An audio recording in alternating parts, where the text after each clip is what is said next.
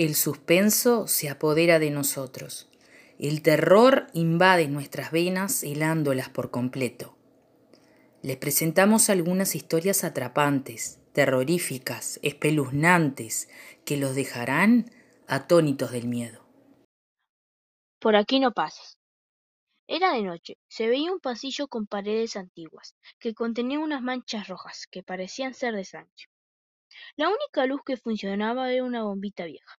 De pronto aparecieron dos niñas, que parecían ser gemelas. Tenían un vestido blanco de aspecto angelical. Por el contrario, sus rostros lucían endemoniados. Ellas asustaban a las personas que pasaban por ese pasillo, pero solo lo hacían el 31 de octubre.